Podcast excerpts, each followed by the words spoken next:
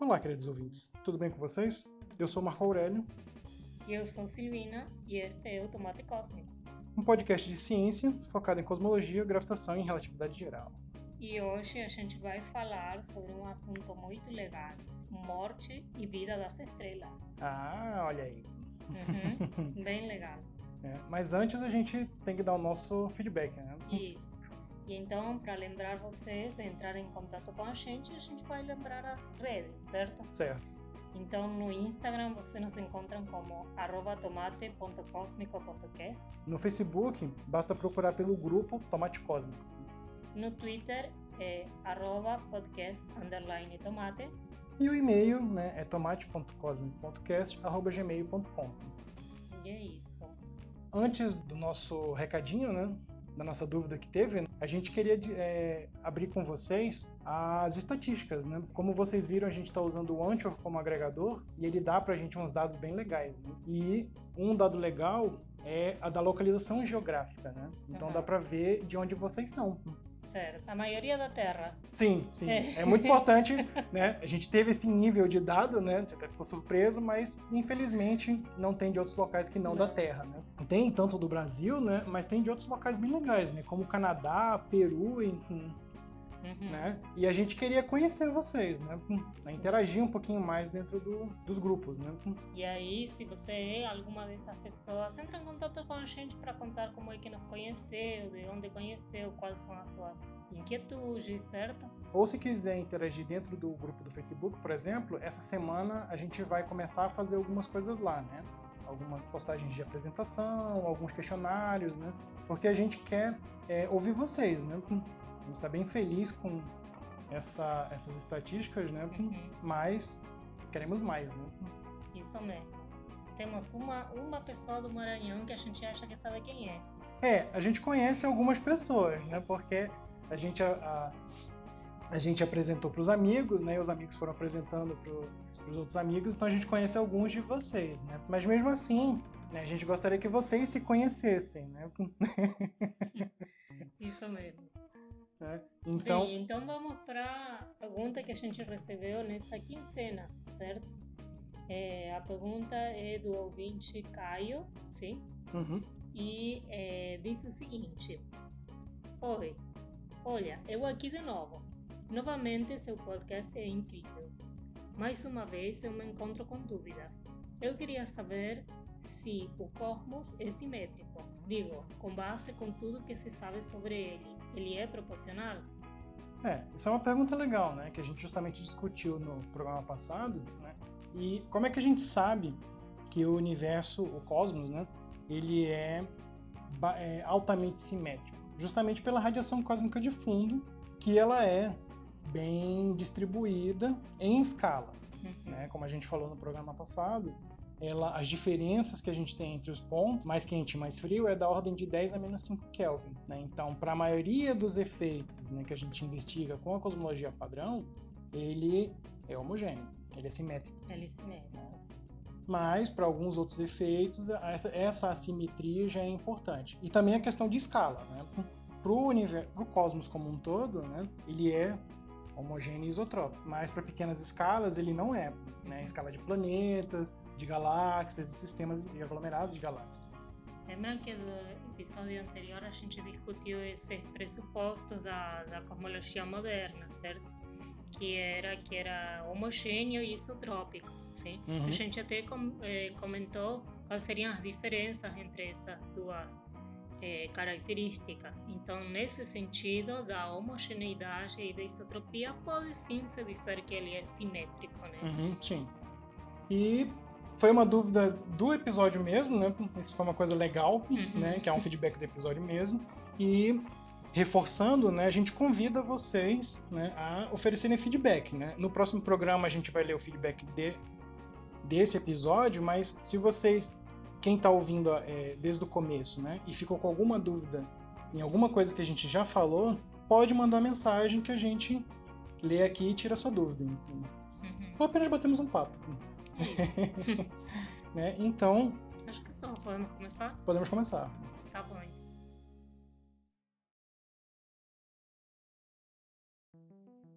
Bem, então a gente hoje vai falar sobre evolução estelar, certo? Certo. E o que é evolução estelar? Bem, hipersimplificando, né, a evolução estelar seria justamente a descrição né, do ciclo evolutivo de uma estrela, desde a sua gênese até o que a gente vai chamar de morte né, da estrela. Certo. Então, só para colocar mais ou menos aqui como vai ser o guia desse episódio, a gente vai fazer um pouquinho diferente. Como a ideia é falar sobre o assunto evolução estelar, a gente não vai fazer uma retrospectiva, uma revisão histórica como fizemos nos episódios anteriores, certo? A gente vai falar do assunto mesmo, o que seria é, o nascimento, a fase intermediária, né? Uhum. Como, qual é o remanescente das estrelas. Isso, né? Hoje vai ser mais um. Eu não vou dizer papo de boteco, porque nós não estamos bebendo, né? Tá Mas. É, pensem como um papo de refeitório, né? A gente tá com o nosso cafezinho aqui e estamos batendo esse papo, né? Então, mais do que nunca, né? A nossa sessão de comentários e todo o feedback vai ser importante caso a gente fale alguma bobagem. Certo. Então a gente vai ver como é que nascem, vivem e morrem as estrelas, é isso? Sim. Bem, então vamos começar pelo nascimento. As estrelas elas vão surgir a partir de um tipo de estrutura que a gente chama de nebulosa globular, que são o quê? São grandes nuvens de gás e poeira que têm umas certas diferenças de massa. Ela não é uma nuvem bem homogênea, mas setores dela têm um pouquinho mais de massa do que os outros. Por isso o nome globular, uhum. né, que são como se fossem várias nuvens encapsuladas em um objeto maior, como se fossem as nuvens no céu. E aí, uma vez que a gente tem essa nebulosa globular, a parte que tem um pouquinho mais de massa vai começar a atrair os outros objetos né, pela atração gravitacional. Então a gente vai ter uma aglutinação desses vários pedacinhos de poeira. Uhum. Bem, e então a estrela então nasceria do que seria uma nuvem, certo? Sim, sim. Uma nuvem. Sim. É, de poeira, gases, uhum. que vão se reunir por atração gravitacional. Isso, né? Mas e aí, como é que faz para, digamos, ficar brilhante como a gente conhece, ah. porque de uma nuvem até algo, uma coisa até o sol, né? Bolota, né? Isso, é, não, vamos acessa, né? Como é que é? Uhum. é, é vamos lá. Então, quando começa a juntar, a gente vai ter um objeto que a gente vai chamar de protoestrela, como se fosse um, né, uma rocha grande, né, um objeto lá mais massivo que está atraindo tudo ao redor. Então esse objeto ele vai começar a se aquecer pelo simples gasto da energia gravitacional. Quando o objeto mais massivo vai atrair os pedaços menos massivos, esses pedaços menos massivos vão ser atraídos lá, vão colidir, e essa energia gravitacional, potencial gravitacional, vai ser perdida e convertida em energia térmica. Uhum. Então aí o objeto vai começar a se aquecer. Ele vai começar a ganhar massa e vai se aquecer. Então vai começar a aparecer um pontinho vermelho lá no objeto. E aí, como você falou, o processo de acendimento, de ignição da estrela, vai depender de quantas massas, de quanta massa esse objeto tem. Para facilitar, ao longo do episódio a gente vai usar uma medida que é padrão quando a gente fala de evolução estelar, que é a massa do Sol. Então, quando o objeto né, tem menos que 8% da massa do Sol, tem essa quantidade, ela é vermelha, mas ela não vai ter massa suficiente para começar os processos de fusão nuclear. Uhum. Aqui vamos fazer então um parêntese, porque não sei se muitos sabem, certo? Mas estrela não é fogo de fato, né? A gente vê como queima na pele, né? Os, quando a gente fica exposto no sol, mas não é esse calor, não é de fogo, certo? Sim. É de reações nucleares. Sim. Tem até aquele meme que você viu, né? Sim, aquele meme do, do Eddie Murphy, né? Ele aponta assim na cabeça e diz que, como é, a energia, a energia solar é energia nuclear em uma distância segura. Né? Sim. De fato, a gente vai deixar mais claro isso ao longo do episódio, né? Combustível estelar, vamos colocar assim, ele é justamente vindo de reações nucleares. Uhum. Mas, como eu falei, né, o glóbulo, né, ele se aglutina todo lá na nebulosa. E essa aglutinação gera um corpo que tem massa menor que 8% da massa do Sol, né, de 0,08 da massa do Sol, infelizmente ele não acende. Uhum. Então, então, não se forma estrela. Não se forma estrela. Vai formar um objeto subestelar, que a gente chama, que é uma anã marrom. Anã marrom. Uhum. Então aí já a gente já tem o nosso primeiro remanescente do processo de evolução estelar. A nebulosa globular se junta, não tem massa suficiente para acender, e aí ela vira uma anã marrom. Certo. Agora, quando tem mais que 8% na massa do Sol, a fornalha se acende. Legal. Então aí a gente já começa a catalogar como estrela. Sim, sim, já é estrela. Por definição, uma estrela vai ser um objeto que tem o seu processo de geração de luz através de reações nucleares. Legal. Mas e aí, você falou da massa, por exemplo, da massa ser maior ou menor do que 8%. Uhum. Essa massa, ela vai interferir em alguma outra questão? Como é que é? Como funciona? É, na verdade, a massa ela vai ditar todos os processos que a estrela vai sofrer. Então, a gente já teve essa distinção, né? Tem menos de 8%, não vira estrela, né? Tem mais de 8%, vira estrela. Então, aí a partir desse processo, a massa dela vai ditar todo o comportamento. A gente está agora no comportamento de estrela, então quando ela queima, ela começa a queimar o hidrogênio, ela vai para um processo que a gente vai chamar de sequência principal. Né? E explica aí o que é a sequência principal. Bem, a sequência principal, para falar de forma bem simples, né? ela é justamente a etapa da vida da estrela em que ela queima o hidrogênio que tem dentro dela. A gente consegue, o glóbulo ele atinge uma temperatura maior que 10 a 7 Kelvin e aí esse é um ambiente que é propício para ele começar a converter o hidrogênio em hélio. Certo, então por esse processo nuclear é que vai transformar o hidrogênio em hélio. Isso. Quando ele começa a queimar, a estrela começa a queimar o hidrogênio, aí é que começa a chamada sequência principal. Sim, e aí como você falou, né, a gente vai ter algumas maneiras de queimar o hidrogênio, né, e aí o que vai dizer pra gente como esse hidrogênio é convertido em hélio vai ser a massa da estrela. Aham, aí queria chegar. Ah. então, para a massa da estrela, a gente vai ter dois processos principais. O primeiro processo são chamados processos próton-próton, que são, para encurtar, né, são os processos PP. As estrelas que têm de 8% até mais ou menos a massa do Sol, esse tipo de processo ele é um predominante. Então, por exemplo, o nosso Sol, a principal fonte de energia dele são os processos PP. Né? E como é esse processo próton-próton? Eles são processos de fusão nuclear. Né? Eles vão lembrar muito para quem lembra do ensino médio e até um pouquinho do ensino superior, aqueles processos de reação química, né, no qual você tinha dois elementos e esses dois elementos eram convertidos e geravam um terceiro. Certo. E aí, Porque essa parte da física nuclear é muito parecida com a, a química mesmo. sim, sim, com a química inorgânica, né, é muito parecido com termoquímica e também várias coisas. Né? Então, uma coisa que é legal aqui que vale talvez a gente lembrar, por que, que eu estou falando dos processos, né? E por que, que eles são úteis para gerar energia? Porque existe um conceito que é o conceito de energia de ligação, que é o quê? É a energia que o núcleo atômico precisa para ficar unido. Né? Então, por exemplo, né, o núcleo de hélio eles são dois prótons, dependendo dos isótopos ou sedantenildos, que estão juntinhos ali. Para eles estarem juntos, eles precisam ter uma certa energia.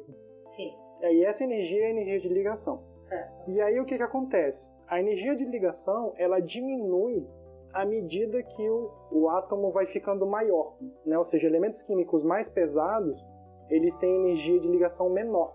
Uhum. E aí essa é a graça do processo de fusão nuclear, em que eu vou pegar dois elementos, né? Eu vou pegar dois átomos de hidrogênio, fundo num átomo de hélio.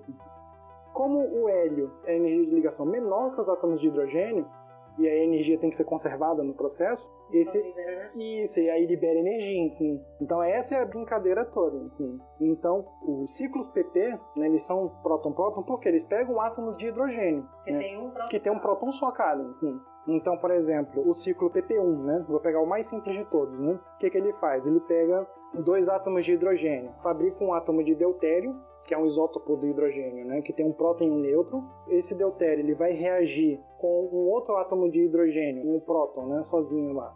Gera um átomo de hélio, hélio 3, né? E esse hélio 3 reage com outro hélio 3 que vai estar lá junto e gera um hélio 4, né, que agora vai ter dois prótons e dois nêutrons. E nesse processo ele ganha ganha energia. E é essa energia que a gente vai ver. Uhum. E aí o que é legal é que você tem vários processos PP, né? Então, esse primeiro, vocês perceberam que ele, ele pega hidrogênio e converte hélio. Mas o PP2, que é o, o outro processo que, quando a estrela ela é muito maior, quando ela tem muito mais massa solar, ela vai ter maior temperatura, e aí essa maior temperatura, ela permite mais processos. Então, O processo PP2, é quando a temperatura já está na ordem de 1,4 vezes 10 a 7 Kelvin, ou seja, é mais quente que o primeiro. Então agora fica mais legal, porque olha só, em vez dele produzir né, o hélio 4 direto, como a gente comentou, ele vai pegar o hélio, vai transformar em berílio, esse berílio, né, infelizmente ele é muito instável, né, ele vai decair para lítio e esse lítio pega um próton e converte em hélio no final. Então percebe que a cadeia fica um pouquinho maior. Uhum. E aí olha. Mas o mesmo processo de, de transformar em hélio, é isso? Isso. Só que é Por outra sequência. por outra sequência. Isso. Então, ao invés de ser só o PP1 que pega o hidrogênio e converte em hélio praticamente direto, ele vai ter esse processo intermediário em que ele vai produzir lítio e depois pega esse lítio para converter em hélio. Hum. Uhum. E assim, é interessante destacar isso também porque os elementos que nós conhecemos assim da natureza, eles foram todos criados no universo. Sim, Assim, digamos, é, o universo começa com elementos leves. sim, Então, justamente essa evolução estelar vai permitir a criação de elementos leves, no caso o hélio, certo? Uhum. O lítio, o berílio, você também sim, sim, certo? sim, Então, muitos dos elementos que conhecemos aqui na Terra foram criados nas estrelas. sim. Na verdade, todos eles. Todos né? eles, sim. Né? sim. A gente falou na- no episódio passado justamente sobre o, aquela parte do universo primordial. Uhum. né? Então, quando o universo passou pelo processo de inflação e teve a nucleossíntese primordial, não foi gerado todos os elementos. Foi gerado só como você falou, foi 75% de hidrogênio, 25% de hélio e só. Todo o resto veio de evolução estelar. hein? E isso é legal. É tudo produzido nas estrelas. Então, o lítio que tem no- na bateria do celular, ele veio de alguma de estrela. alguma estrela. E acho que a gente pode continuar no- nos processos, né?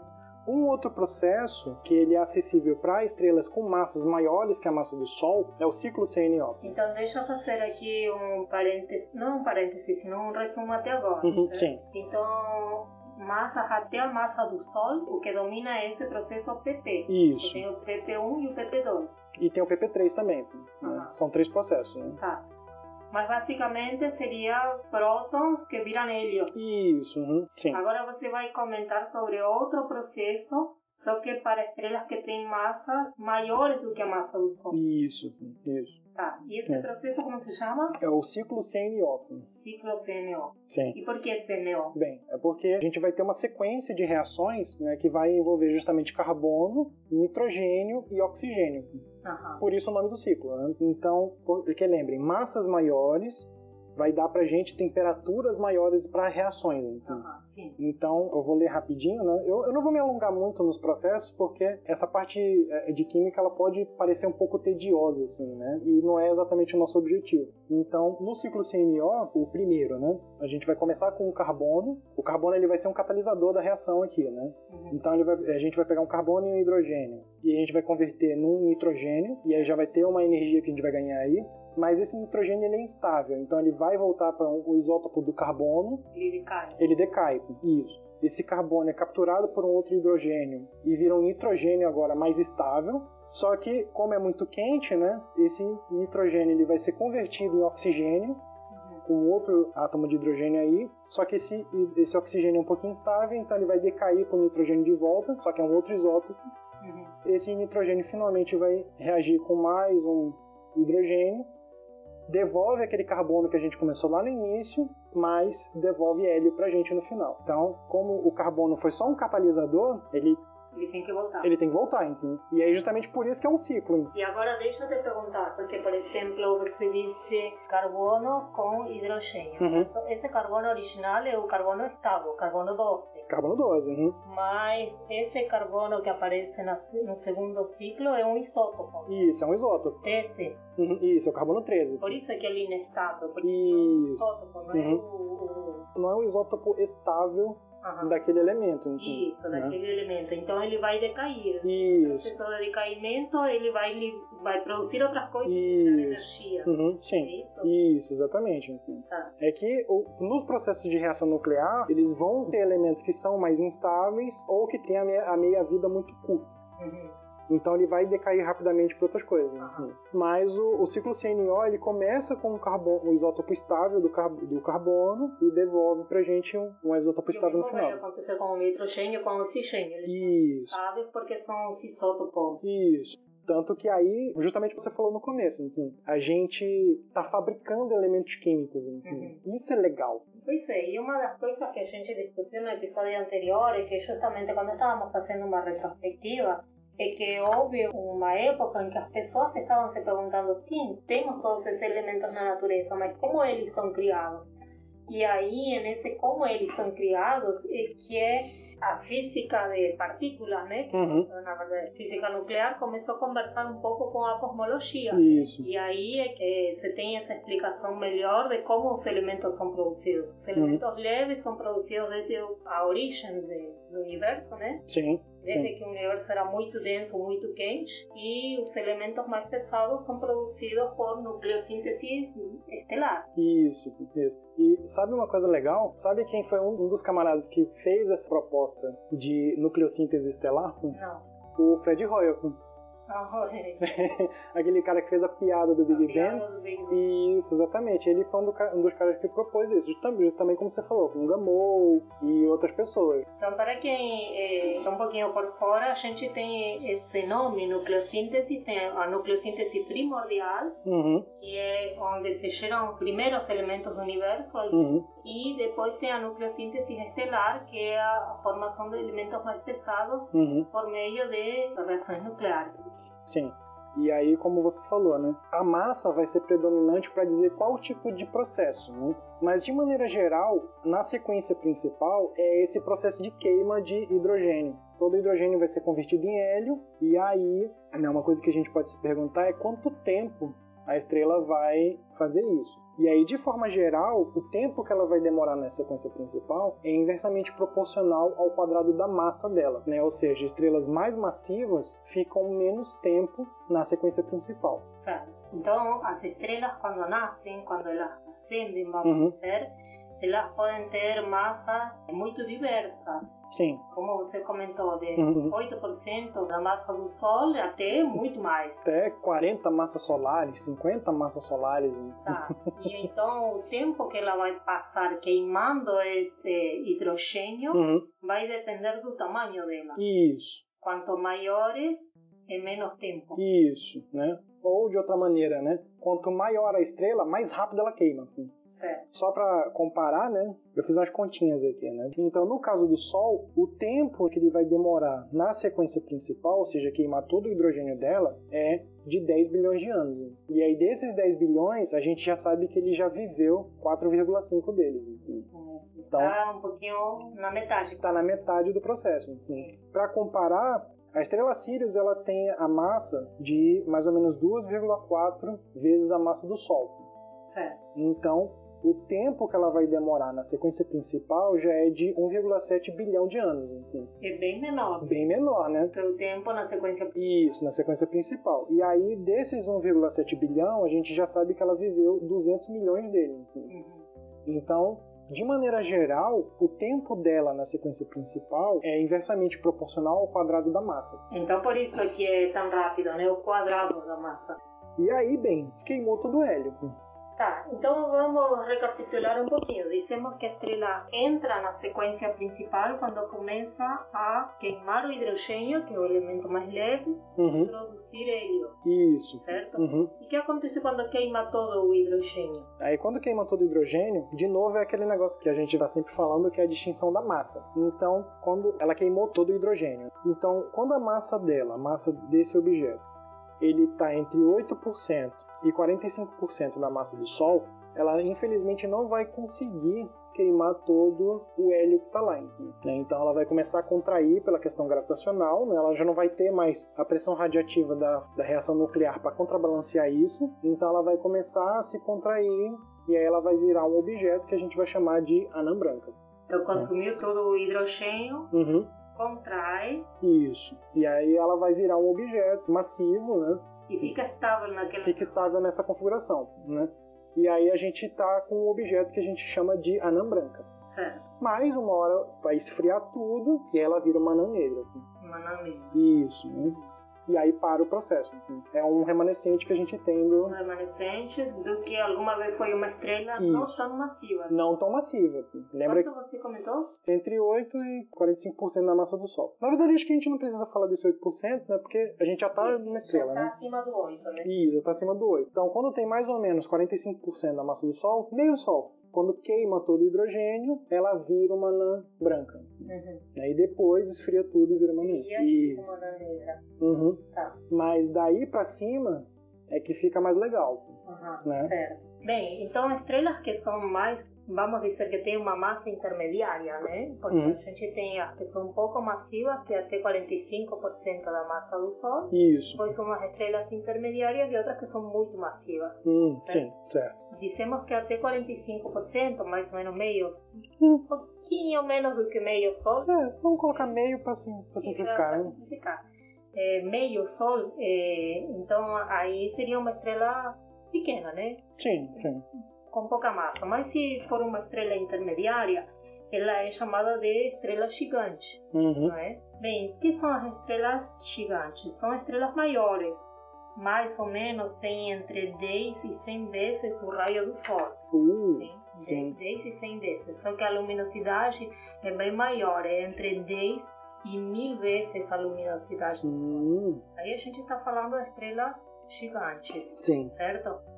Só que dessas estrelas gigantes a gente vai ficar agora numa faixa, que é a uhum. gigante vermelha. Uhum. E a gigante vermelha é aquela que está entre meio e 10 Sol. Entre, entre uma massa solar, que vamos dizer que seja a metade do Sol, uhum. 10 vezes a massa solar. Beleza. Então, se ela estiver nessa faixa, uhum. entre meio Sol e 10 massas solares, é chamada de gigante vermelha. É uma estrela de massa de pequena intermediária, vamos Sim. dizer. É, ela está justamente numa fase avançada de evolução. E aqui a gente tem duas categorias dessa uma categoria é a chamada ramo das gigantes vermelhas, ou na sigla em inglês RGB. Uhum. Basicamente, ela já queimou todo o hidrogênio do núcleo, Sim. mas ainda tem hidrogênio nas camadas inferiores, uhum. nas camadas é, exteriores, uhum. certo? Sim. Então, o que acontece? Essa estrela ela continua queimando hidrogênio só que é, é, não o hidrogênio do núcleo, sino externo. Sim. O núcleo ele é formado pelo hélio que foi produzido na queima anterior. Uhum. Sim? Sim. Só que esse núcleo ainda não está aceso, porque ela está numa fase que está tão expandida, vamos uhum. dizer, que ainda não está colapsando tudo para o centro. Então Sim. não acendeu aquele hélio ainda, uhum. certo? Então esse tipo de estrela basicamente vai continuar fundindo o hidrogênio uhum. mas ainda o hélio está inerte. Sim. Depois a outra subcategoria das gigantes vermelhas seria a gigante assintôtica. Uhum. Na sigla em inglês seria AGV. Basicamente, estas produzem carbono a partir do hélio que começam a queimar no núcleo, certo? Uhum. Então, de novo, os processos nucleares ele agora já não tem mais hidrogênio, ela vai começar a queimar o hélio, só que agora em vez de, como antes fazia, queimava o hidrogênio uhum. para produzir o hélio, agora está queimando o hélio e produzindo carbono. Uhum, sim, e, e, o nome do processo é um processo legal, né? Como é o nome? é o processo triplo alfa. Triplo alfa. Parece nome de, de robô, né? sim, e aí como você falou, né? Justamente o, o o processo triplo alfa ele é esse que pega os hélios e converte em carbono. Né? Uhum. Bem, então aí eu vou citar aqui alguns exemplos desse tipo de estrela. Vocês podem reparar elas no céu, uhum. certo? Uh, isso é legal.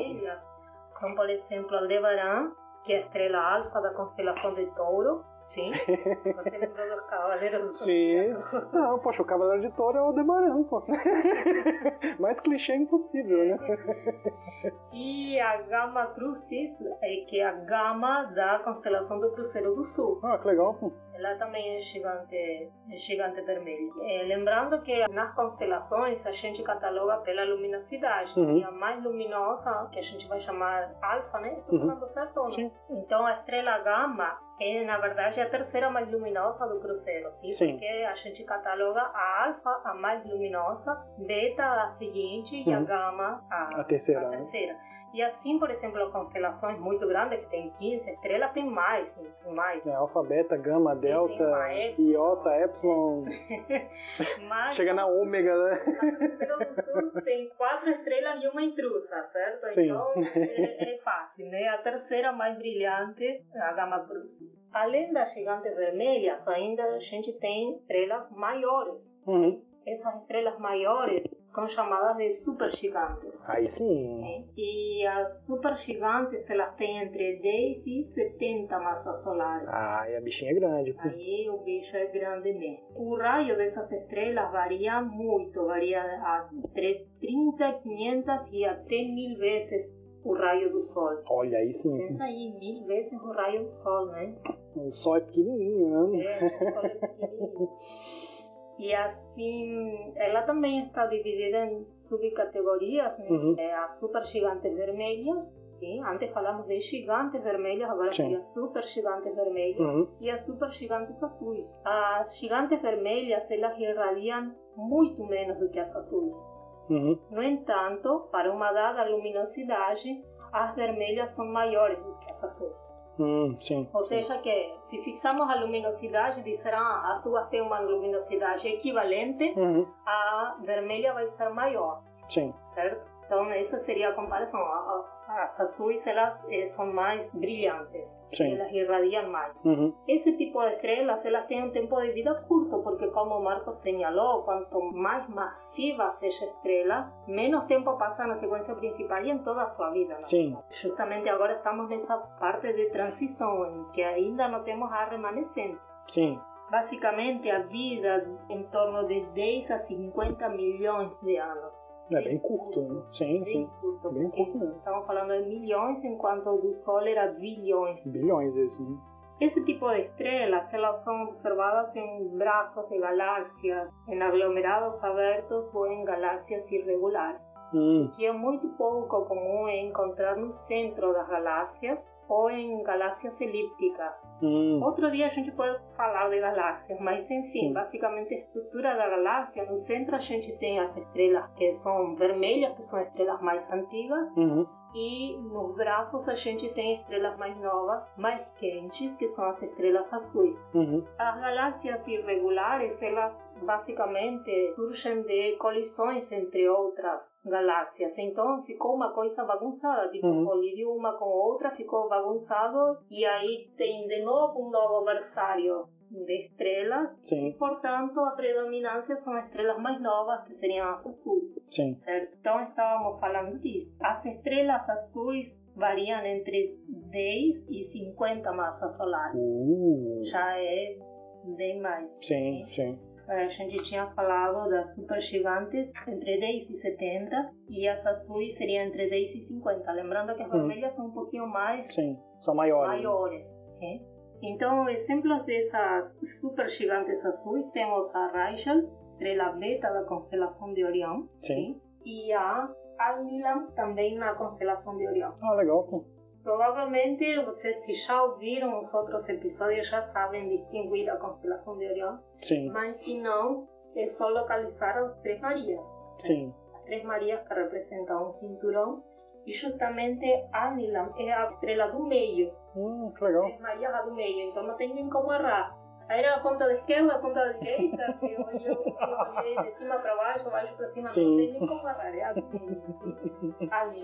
Esse seria um exemplo de supergigante azul. Uhum. A Rachel seria um dos pezinhos, né? Hum, legal. Está justamente numa das pontas. É o pé do Orion. É o pé do Orion. então, esses seriam exemplos de supergigantes azuis. Uhum, sim. E de supergigantes vermelhas, olha, as supergigantes vermelhas são bem maiores. né? Sim. Variam entre 15 e 18 vezes a massa solar. Exemplo das vermelhas seria a estrela alfa da constelação do Escorpio, que é Antares, Sim. e Antares tem entre 15 e 18 vezes a massa solar. Sim, é grandinha. É grandinha. A luminosidade dessa estrela é de 10 mil vezes a massa do Sol. 10 mil, nossa, É. que bestialidade. Ma- Imagina tomar um sol, um sol do lado ali. hein? É, bem, e outro exemplo de supergigante vermelha seria na eh, constelação de Orion, novamente no Sol. Orion Uhum. tem de tudo, né? Sim. A estrela Betelgeuse, que é a estrela alfa, basicamente está no ombro, no Uhum. do Orion. Olha. A estrela Betelgeuse ela é uma estrela de brilho variável. Ela é alfa, mas é, isso como curiosidade. Uhum. E ela é a estrela alfa, mas não é a mais brilhante. A mais brilhante é a Raicha. Uhum. Só que tem uma curiosidade, ela é mais forte no campo de onda infravermelho, por isso que é considerada alfa. Mas no olho nu você vai ver mais brilhante a Raicha. Uhum. Sim. entanto, a alfa é a Betelgeuse. Uhum. Para finalizar essa classificação de, Uhum. das gigantes vermelhas, Uhum. as supergigantes divididas em vermelhas e azuis, Sim. sim. E tem uma outra categoria que é bem maior, sim, que são as hipergigantes. Eita. É. hipergigantes. Elas são claramente o, o outro lado, a gente falou entre 10 e 70 massas solares, as supergigantes, então maior do que 70 massas solares seriam hipergigantes. Ah, eita. A luminosidade pode ser um milhão de vezes a do Sol, Olha isso. uma bestialidade.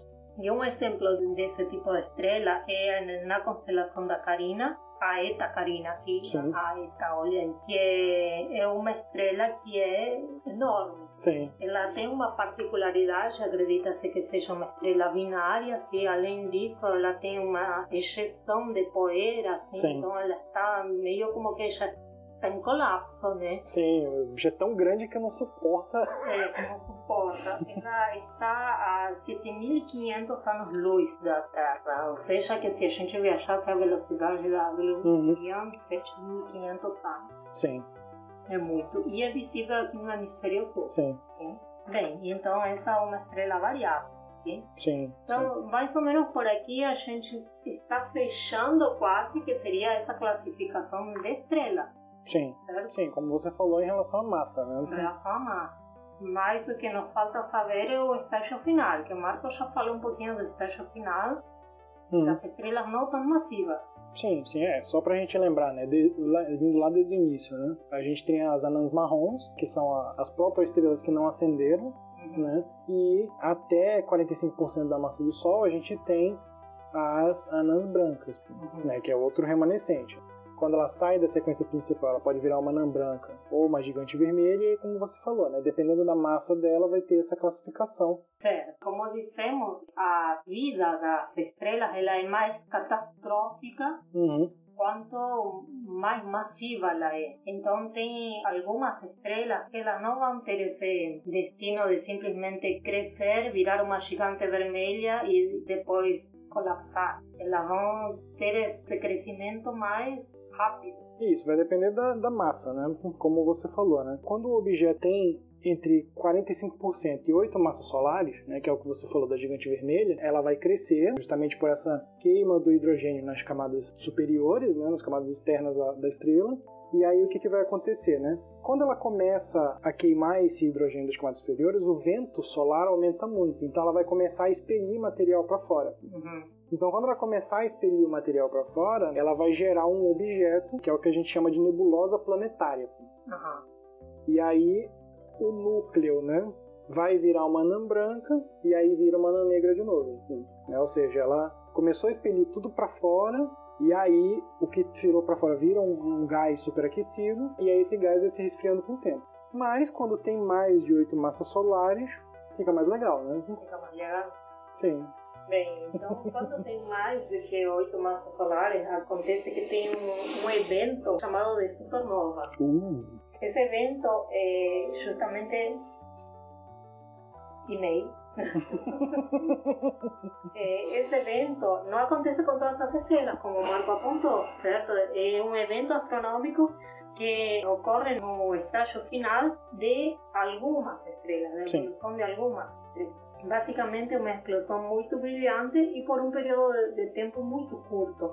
Só que nesse período de tempo, o brilho da estrela ela pode se intensificar até um bilhão bilhão de Ah, vezes sim. seu estado original. Ou Um seja, flash gigante, né? Pensa que uma estrela que já era gigante, né? Super gigante, hiper gigante, ainda vai ter um bilhão de vezes o seu brilho original. Sim. Ela é, acaba sendo tão brilhante quanto uma galáxia.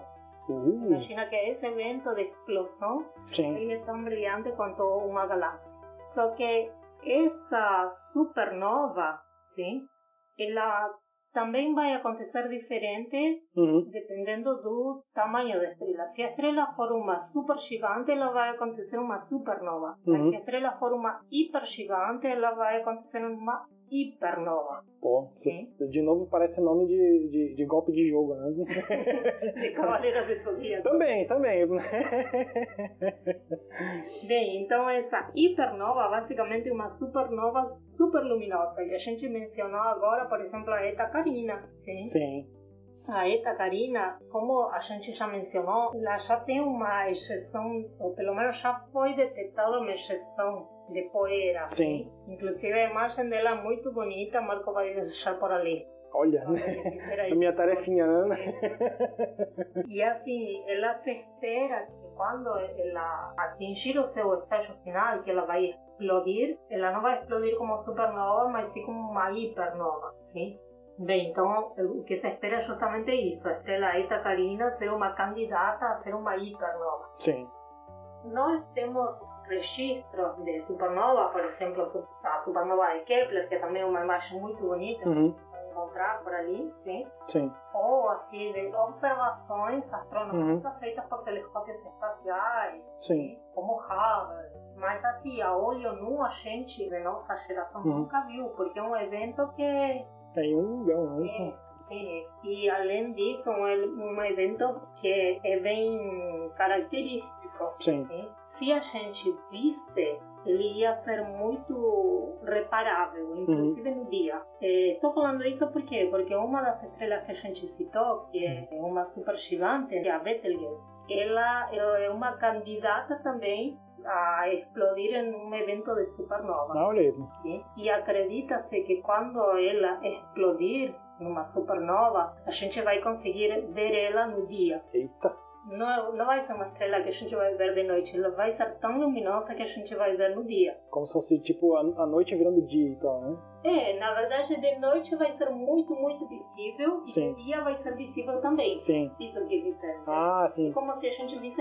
o nosso Sol. Sim, entendi, O Sol a entendi. gente é uma estrela que a gente vê claramente durante o dia, né? Sim. E quando a gente dá as caras ao sol é a gente não vê quero dizer. Quando a gente dá as costas ao sol, a gente não vê o sol. Mas quando a supernova acontecer, a gente vai ver durante o dia também. Hum. A gente, se a gente tiver a possibilidade de ver. A já tem ouvido, na verdade.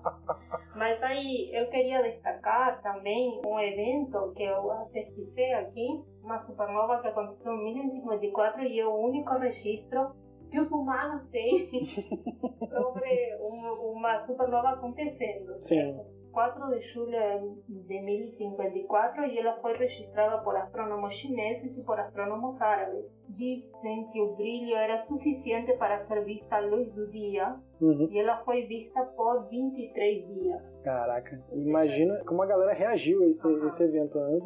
Durante 23 dias ela foi visível no dia, a estrela visível no dia, sim.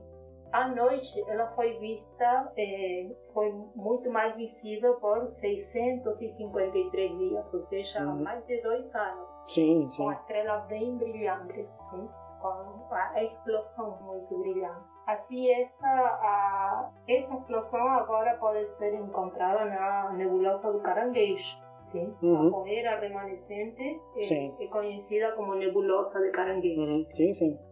Bem, então só para falar dos destinos catastróficos dessas estrelas É, bem. gigantes. Se você vai deixar de ser uma estrela, que seja explodindo, né? É. E bem, então estávamos falando desse evento de supernova e de hipernova. O que acontece depois seria o que sobra, se o remanescente. Uhum, sim. O Marco já falou o remanescente das estrelas gigantes. E agora vamos falar dos remanescentes das estrelas supergigantes. Basicamente, o remanescente de uma supernova tem em torno de 1,5 vezes a massa solar. Ou seja, que fica bem pequenininho no final. É que explode tudo. Explode, lança tudo e fica com em torno de 1,5 vezes a massa solar. O que vai acontecer? A pressão dos elétrons ela não vai ser suficiente para manter o núcleo estável. Então, os elétrons vão se combinar com os prótons Sim. e vão originar nêutrons aí. Uh, que legal. Então aí vai, agora sim, ela vai começar a se comprimir muito, Uhum. muito mesmo. E o resultado vai ser uma estrela muito densa de uns 15 quilômetros. Tá bom, tá É. bom. Uns 15 quilômetros de diâmetro. Não é muito, não é Uhum. nada grande. Aí essa estrela é conhecida como estrela de nêutrons. Agora a pergunta é, a gente vê essas estrelas de nêutrons? Está tudo apagadinho, né? Como É. sabe? O processo de visualização dela é um pouquinho diferente, porque justamente a gente vai ver as estrelas de nêutron pela emissão de raio-x que ela tem. Como você falou, né? vai ter esse processo de formação de nêutrons. Esse processo é tão intenso que ele gera esses pulsos de raio-x. Uhum. Dependendo da estrela de nêutron, ela pode rodar também. Então, mas é o seguinte, na verdade, é a estrela de nêutrons até 1960, 1967 eram especulações. Acontece essa reação, vamos dizer, morre em um tipo de estrela de nêutrons. Só que essas estrelas de nêutrons são muito difíceis de ser observadas. Pelo menos a olho não é aí, né? É, porque ela não, é- ela não emite nada no espectro visível. Né? As que podem ser observadas Uhum. são a partir da sua temperatura. E como ela é muito densa, ela é muito quente também. Então, é em torno de uns seis- 600 mil Kelvin. Uhum. Bastante. Então, basicamente, a partir do espectro térmico que a Sim, gente pode sim. ver esse remanescente. Os campos magnéticos são tão fortes que são em torno de 10 a la 8 e 10 a la 15 vezes o da Terra. Uh. Já pensa um campo magnético forte. Sim, sim, sim. Algumas estrelas emitem feixes de radiação eletromagnética. E isso é o que as torna detectáveis. Algumas delas vão sofrer um efeito que é basicamente o, o seguinte: todas elas vão emitir uma radiação eletromagnética. Uhum. A maioria na mesma direção do eixo de rotação. Uhum. Então a estrela estava rotando e no eixo de rotação tem um feixe de emissão eletromagnética. Uhum. Só que algumas delas, esse feixe de emissão eletromagnética não acontece no Eixo de rotação de não. rotação, acontece em outro.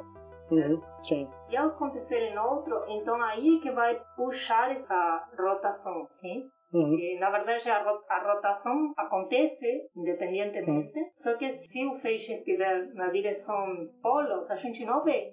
Só que se ele estiver em outra direção, a Uhum. gente vê como se fossem pulsos Uhum. eletromagnéticos. Sim. Como se fosse um farol, né? Um farol quando gira, Isso. né? a luz do farol que gira. Isso. Então, eh, essas, esse tipo de estrelas de nêutrons a gente chama de púlsares. Esses púlsares que foram estudados em 1960 são os que deram a confirmação da existência das estrelas de nêutrons. Até Uhum. então, teóricos. Então, quando começaram a se estudar os púlsares, é que se detectou de fato Uhum. as estrelas de nêutrons. Essas pesquisas foram feitas por uma astrônoma britânica que se chama Jocelyn Bell Brunel. Ah, legal. Então, a partir dos estudos desses púlsares, é que se confirma o objeto teórico, a estrela de nêutrons. E além das estrelas de nêutrons como púlsares, temos um outro objeto que é chamado de magnetários. Ah, basicamente, ele tem um, es- um espectro de emissão diferente. Também Uhum. ele emite radiação eletromagnética, Sim. só que nos raios X e raios gama Hum. somente raios, raios X, raios gama. Para finalizar, a gente falou sobre as supergigantes. Quando o núcleo ultrapassar umas três massas solares, lembra que o núcleo é o remanescente. Isso, o que sobrou depois da explosão, né? Sobrou depois da explosão. A gente disse que o que sobrou de uma supernova vai começar com 1,5 Uhum. e, e pode chegar até 15 quilômetros. Uhum, Uma coisa sim. muito pequena. Uhum. né? Mas quando esse núcleo remanescente formar três massas solares, essa pressão dos nêutrons ela não vai conseguir manter o núcleo estável. Assim Hum. como antes os elétrons não conseguiam manter o núcleo estável e Uhum. viravam nêutrons, Sim. agora os nêutrons são os que não conseguem manter o núcleo estável. Uh. Eles não conseguem manter um núcleo estável e continuam em colapso. Ele é tão grande que ele faz uma deformação enorme no tecido espaço-tempo. Esse resultado é justamente um buraco negro. Uh. Sim. Então, um buraco negro é um remanescente de uma estrela muito massiva Uhum. que explodiu talvez em uma hipernova. Hum. Assim, buracos negros a gente tem de muitíssimas, muitíssimas massas solares. Tá Só a gente comentando aqui o que seria o, o remanescente da explosão. Sim, sim. Se o remanescente for de mais de três massas solares, se ultrapassar três massas solares, Uhum. ele vai ser tão massivo, causar uma deformação enorme no tecido do espaço-tempo e essa deformação é chamada de buraco negro. Uh, que legal. Claramente daria para falar um monte de coisas do buraco negro, são os objetos mais estudados, até porque na relatividade geral ele foi um objeto teórico também. Uhum. Sim. E uma vez eh, detectado, as pessoas estudam muito. Aí a gente poderia falar de como seria a detecção de buracos Hum. negros e como que a gente sabe que existe Hum. alguma coisa lá se não, não dá para ver. Sim. É, que é, é legal, né? Como é que, como é que você vê algo que não dá pra ver, né? É. Então, tipo, tem muita coisa que poderíamos falar de buraco negro, mas por enquanto a gente só deixa essa deixa, que basicamente como é que o buraco negro é criado, né? Pelo estágio final do remanescente de uma estrela muito, muito massiva. E aí, outro dia, né, a gente fala de buraco negro. Né? Aham. E É. assim, a gente vai fechando, né? Acho que a gente já pode fechar. Né? Sim, mas só para a, modo de fechar, eh, eu só queria comentar o seguinte: vocês viram que esse episódio a gente fez um pouquinho diferente, Uhum. porque não fizemos uma revisão histórica, sino que abordamos talvez o assunto. que É um assunto enorme que contém muitíssima, muitíssima informação. O Marco falou mais dos processos nucleares. Sim. Sim. É que eu fiquei muito empolgado. Eu falei um pouco mais sobre as características dos remanescentes. Sim. da- das estrelas supermassivas. Mas assim, é muita coisa para estudar. Então, o que eu queria ressaltar aqui é que as pessoas que possam se interessar por esse tipo de assunto não necessariamente vão entender pelo sentido astronômico, eles podem entender pelo sentido químico. É, de maneira. é Como você falou, né? A ideia aqui é mais dar aquela ponta de curiosidade. Hum. Isso.